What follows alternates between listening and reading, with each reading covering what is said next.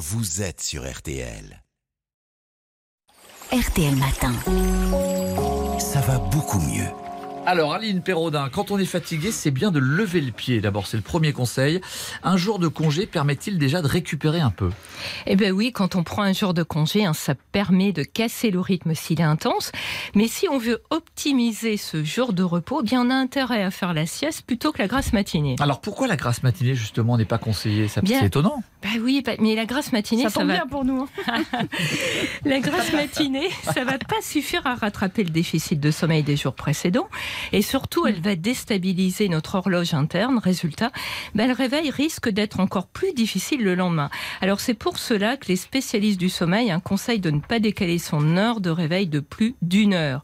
En revanche, si on en ressent le besoin, on peut tout à fait faire une sieste en début d'après-midi et ainsi récupérer de son déficit de sommeil. Alors sinon, dans la journée, hein, l'idéal pour bien récupérer, c'est de faire une activité qui rééquilibre les journées de travail. Alors par exemple, on marche, on fait du sport si on passe ses journées à travailler assis. On opte pour une activité que l'on trouve stimulante si on s'ennuie au boulot. Et qu'est-ce qu'on peut espérer euh, d'un long week-end, genre 3-4 jours par exemple? Alors là, c'est encore plus long et c'est Ouais. génial parce que ça va vraiment permettre de se recaler si on subit ses horaires au quotidien. On peut se rapprocher de son rythme naturel en se levant un peu plus tard si on n'est pas du matin. Et il n'y a pas d'inconvénient là à se décaler d'une heure ou deux car sur trois ou quatre jours, l'horloge biologique se resynchronise progressivement. Et le week-end, c'est souvent le moment où on en profite pour voir ses proches, on sort, on va voir des amis, hein. on se couche tard et on se lève tard. Et là, il y a un piège, c'est de subir ce qu'on appelle le jet lag social. Tiens, on fait un coucou à Jérôme Florin, d'ailleurs, qui euh, précisément euh, a pris un petit jour euh, en plus Ouais. pour un prolongé. Il sera en pleine forme demain. Je pense qu'il n'est pas en train de nous écouter. Alors justement, euh, Aline, c'est quoi exactement le jet, le jet lag social? Pourquoi c'est un piège? Ben, C'est quand on décale son sommeil pour des raisons sociales. hein. Alors pour l'organisme, il faut bien comprendre que le décalage peut être aussi important et brutal que lorsqu'on prend l'avion et change de fuseau horaire. On peut facilement se décaler d'au moins 4 heures. Pour donner un ordre d'idée, hein, ça peut revenir à faire un Paris-New Delhi dans, un, dans le week-end. Ça explique pourquoi on est si fatigué le lundi matin. Alors pour éviter cela, hein, si on veut que son week-end prolongé ou non soit vraiment récupérateur, il vaut mieux préférer les soirs, les sorties dans la journée qu'enchaîner les soirées tardives. Et l'autre piège du week-end prolongé, c'est de partir trop loin.